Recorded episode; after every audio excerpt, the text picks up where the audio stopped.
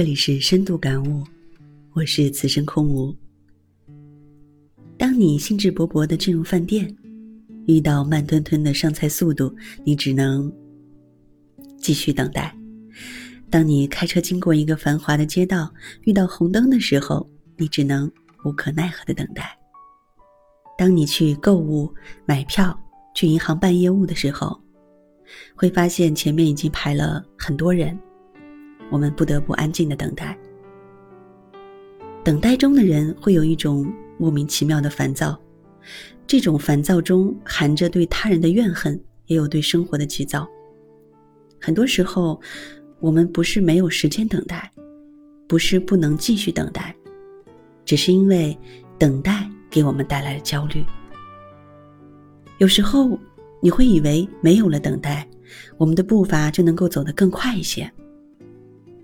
其实，行走也只能减轻我们焦虑的心情，却不一定能够使我们更快的到达目的地，有时反而会让我们离目的地更远。有这么一个小故事：从前啊，有一个年轻人和女朋友约会，因为来的太早，但他又不喜欢等待，所以呢，一直长吁短叹。突然，在他的面前出现了一个天使。天使送给他一样东西，只要按一下按钮，就可以逃过所有的等待时间。于是，年轻人马上按了一下按钮，女朋友立即出现在他面前。